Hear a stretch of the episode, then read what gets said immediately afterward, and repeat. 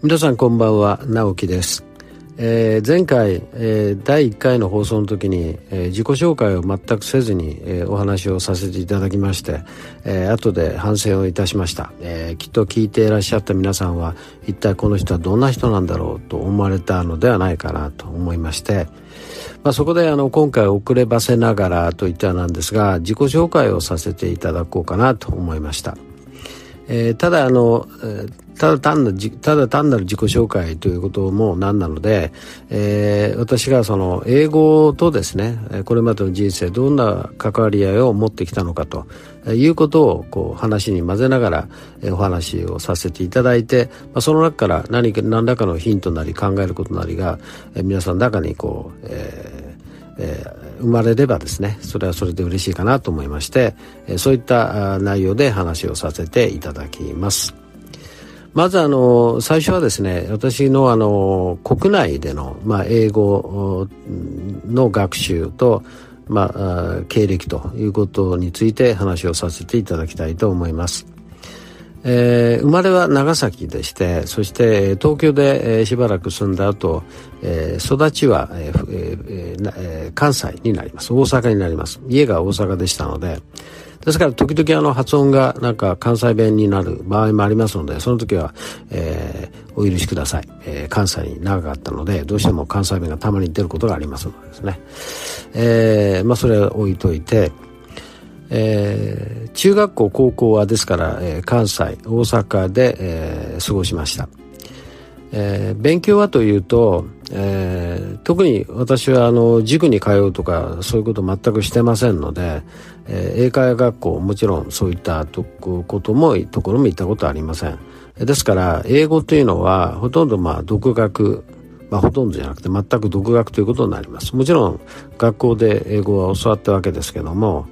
えー、私の勉強方法というのは基本的には、えー、英文をそのまま覚えると、えー、そしてその日本語訳も一緒に覚えると。その二つをですね、え交互にこう交互にって言ったらなんですが要するに両方をしっかり覚えていくっていうのが私の英語の勉強方法でした。それでもあのそれなりの成績がちゃんと取れましてですねで中学校では英語暗唱大会で2年連続第2位という輝かしい成績を抑えまして1位じゃないのかと思われるかもしれませんけどダメですね。1位は取れませんでした、ですが、まあ、そういう成果を上げることもできましたしで、えー、高校に入っても、まあ、同じような勉強を続けまして、まあ、問題集くらいはやった記憶はありますけども、えー、特にどっかに通うということもなく、えー、大学高校で勉強英語は勉強をずっとしておりました。えー、教科書という教科書もまた高校の教科書を使うだけで、えー、自分で何かを買ったりということも特にはしませんでした。まあ、それでもあの英検の 2,、えー、2級はですね高校の2年くらいの時に取れましたので、ということは、あの、英検の2級くらいはですね、まあ、あの、高校の教科書をしっかり勉強しておれば取れるというのが私の、まあ、実感であります。さて、えー、今度は大学ということになりますけども、まあ、高校を出た後に、えー、大学に行くときにですね、一体どこに行こうかなと思ったんですけど、あの、まず分野としてはもう英語が得意だったのでその他の分野よりもまあそこが点数が良かったので、とりあえずもう英文科に行こうとあるいは英英米語学科に行こうと決めまして、えー、国立大学を受験を目指しました。一生懸命勉強したんですけどね。でも結局はダメでした。はい。えー、がっくりということで、えーまあ、その後ですね、えー、もう受けるところがなくなりまして、一体どこに行こうかなと思ってですね。もうこの際じゃあ浪人しようかと思ったんですけどまあ親のこともありまして結局まあ、うん、大学にどこどこか行こうかと思って探したところ、えー、二次試験というのがですねあるところが見つけましてそれが京都にある大学でしたのでえしかも、え外国語学部英米語学科となんとなく格好が良かったのでこれはええんちゃうかなと思いまして、え、受けたところ、え、通りました。ちょっといい加減に受けたんですけどまあ通りましてですね、えー、行くことにしました。でその大学はい京都産業大学という大学です。で、えー、もともと行く大学ではなか、行きたい大学でもなかったので、あの、正直その最初はかなり、えー、大学に行くモチベーションが下がりましてモチベーションが下がりまして、えー、嫌だなと思いながらも、えー、まあ行くことにしました。ただその時に私が思ったのは、えー、1体以上はやはりその親親にもですね申し訳ないですからとりあえず英語だけはあしっかりマスターしようと決めて、えー、頑張りました。英語の勉強については、えー、毎日3時間4時間と勉強しました、えー、ただどういう勉強をしたかというと、えー、大学時代は本当にもういろんなことやったんですけども教材をですね自分なりに見つけまして、えこれがまあ中高校とは違った勉強ということになります、え教材はですね、えアルクのイングリッシュジャーナルでした。そしてもう一つは研究社の、時事英語研究ですね。これを一生懸命勉強した記憶があります。えー、あとは、えー、ちょっと格好つけてですね、やっぱり若いですから、なんかこう、えー、電車とかバスでですね、なんかこう、英字のなんかこう雑誌を持ってるとかっこいいみたいなことが、え、見られるじゃないですか。ですから、その時は、タイム誌と、それからニューズウィークを、えー、1年間の購読をしましてですね、えー、これがまたねあのしょっちゅう来るんですよ。本当に早いんですね。だから全然読めない間に次から次に52週来ますからね。それが来ましてですね、えー、それがまあ棚にこう積み上げていくと。あるいは中にこういろんなところを詰めて置いとくんですけども、えー、ある時なんか物を探しててパッとドア開けてその、えー、入れてたあのえところのでね、ドアを開けたらですね、中からガラガラガラガラと落っこってきた。一体何なんだこれはと思ったらですね、タイムシーだったとかいうことがありました。ですから、やっぱりあの、なかなか難しいですね。やっぱり大学生がタイムを読むっていうのは難しい。えー、ニューズウィークの方がちょっと、まあ優しかったような記憶がありますけども、それにしても、えー、大学時代は、そういった勉強法それをまあ一生懸命、えー、勉強してましたしそれから、えー、大学まで通うのがですね通学が片道2時間だったんですねですからその2時間の間に、えー、テープを聞いてですね時事英語研究ですとか English Journal のテープを、えー、ウォークマンでずっと聞いてですね、えー、勉強したということでした。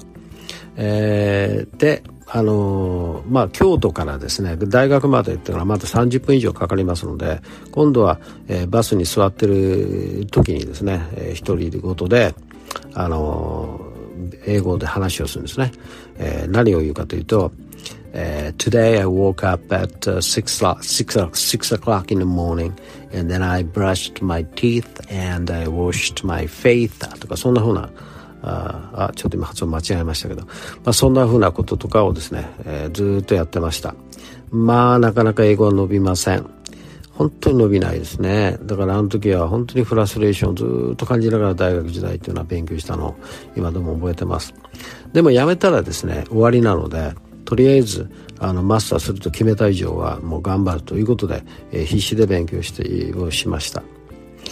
で、えー、そこでまあ大学が終わりましてでその後今度は就職になるんですけども、えー、もちろん留学はしたかったんですけどもちろんお金もありませんしあの親に迷惑もかけられませんしあ親もお金なかったですんでそれは無理だったので就職をすることにしました。まあ、最終的に実は ECC、ECC 外国学院というところに勤めることになったんですけども、まあ、ここ別にその行きたくて行ったわけじゃないんですが、たまたま英語ができる人と書いてたので、えー、見つけてですね、行ったらですね、えー、面接とかいろいろやったら、まあ、通りましたので、まあいいかと思って、えー、働くことにいたしました。えー、そこで、えー、まあそこでの、そこではですね、まあ、英語の勉強するというよりは、えー、実際に生徒さんを教えることになりますので、まあ教え方の勉強ということは結構やりました。まあ、その中でやはり自分が教えてる生徒さんが、え、どうやって勉強するのか、え、まあ学んでいくのかという過程を見ながら、あのやっぱり英語のその第二言語習得の、まあ、難しさというか、え、やっぱりそういうことを感じました。ある生徒さんなんかの場合はなかなか発音が矯正しても治らないということもありましてですね、えー、I いつもあの私は分かりますっていうのは I see なわけなんですけどその方はいつも I see I see と言いましてですね。これ違うんですよって何回も何回も言うんですけど結局はダメだったんですね。それはなぜなんだろうなっていろいろ考えたことも覚えております。ということで、えー、そこで、えー、7年半ほど働きましてえー、その後いろいろありまして、えー、海外の大学院に行くことになりました、えー、次のチャプターでは私の大学院での生活について話をしたいと思います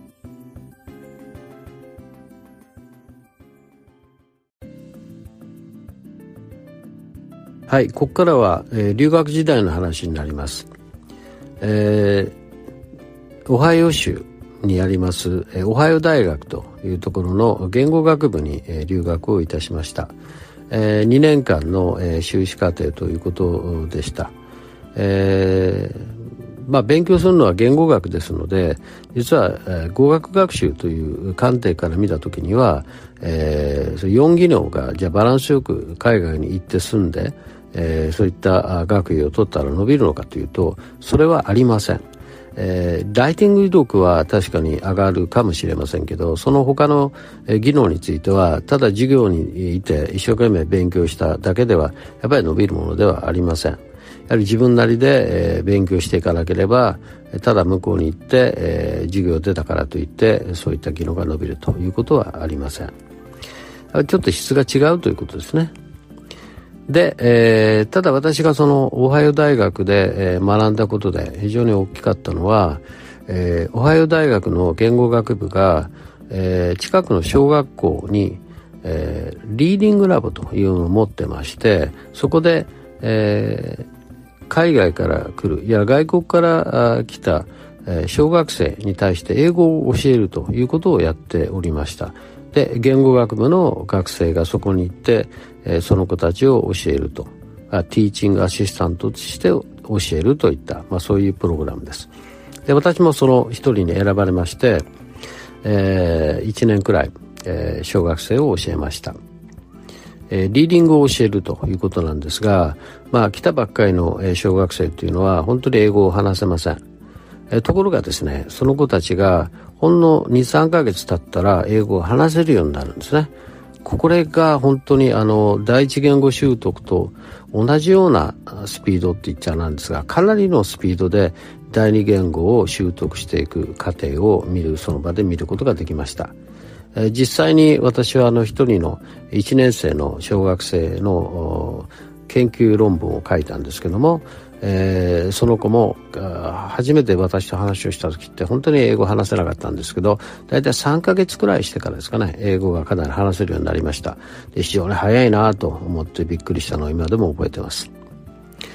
えー、そういったまああ2年間が終わった後に、えー、今度は、えー、イリノイ大学シャンペーンアーバナ校の方に、えー、参りました、えー、そこでは教育学部に所属しまして、えー、第二言語習得及び、えー、教師教育というプログラムに、入りまして、えー、そこで勉強をしました。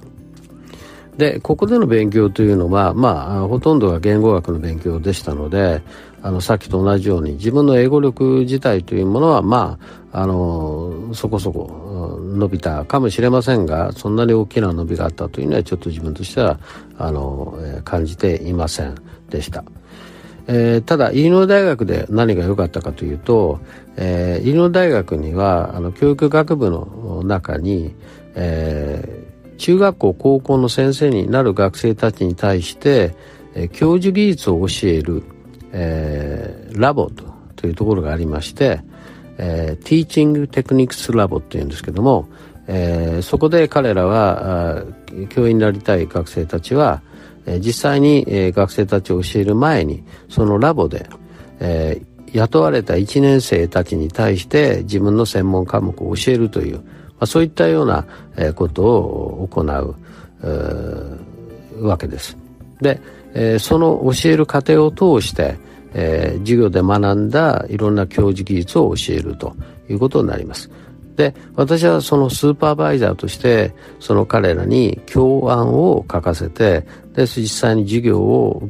やらせて、まあ、その中身についてそのやり方について終わってからいろいろ話をすると、まあ、それで指導していくと、まあ、そういう役割を担った仕事がスーパーバイザーということでありました。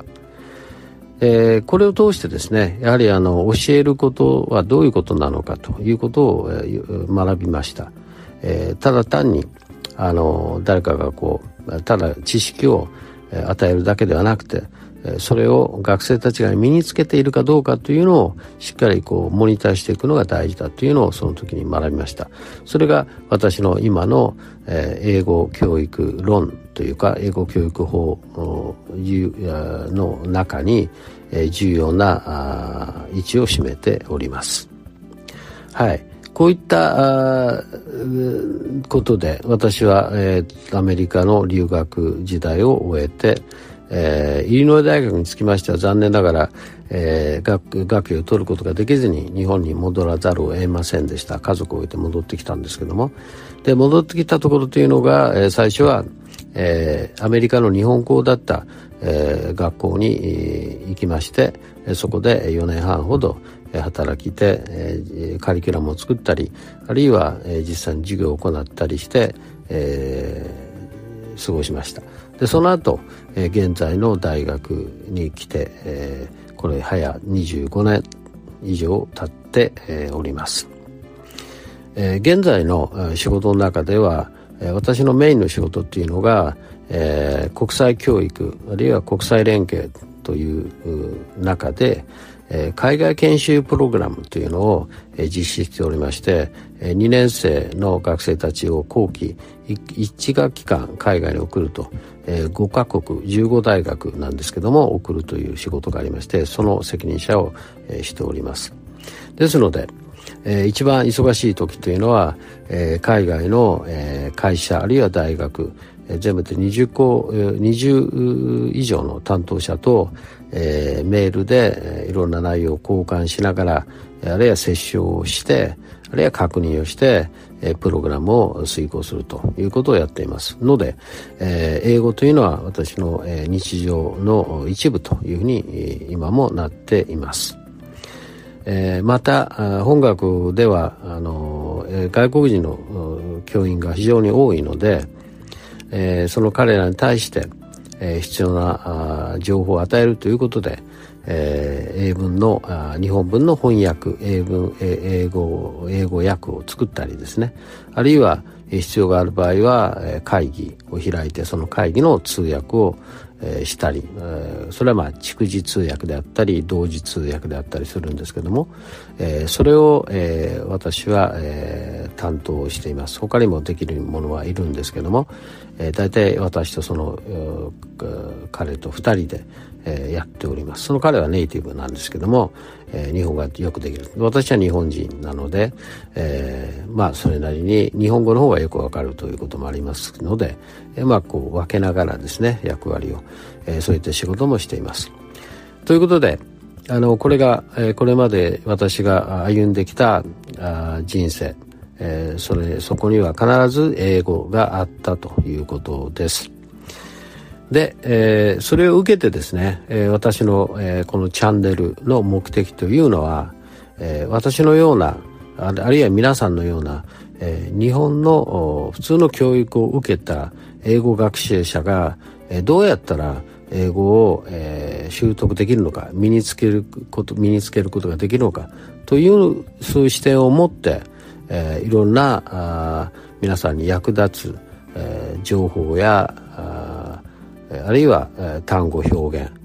あるいは文法英語の文系等についていろいろお話をしていきたいというふうに考えております。えー、キーコンセプトは、えー、日本にいる、えー、普通の、えー、日本人が普通の教育を受けた日本人が、えー、に対してえー、同じような教育を得た私が、えー、できるだけその、え、皆さんに役に立つ、えー、情報を与えていくことができるか、えー、そのお手伝いをするのが私の英語ラボの、えー、大事な使命だというふうに考えております。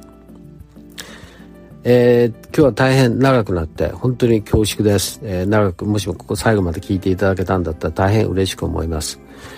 えー、次回は今度は英語の話をずっとしていきたいと思いますので、えー、次回をどうかお楽しみにしておいてしてください、えー、今回は長い間、えー、ご視聴いただきありがとうございました。直樹でした。